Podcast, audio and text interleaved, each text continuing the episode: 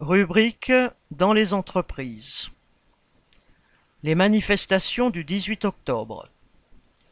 Mardi 18 octobre, quelques 150 rassemblements et manifestations étaient organisés à l'appel de la CGT, de la FSU, de Solidaire, de FO et d'organisations de jeunesse.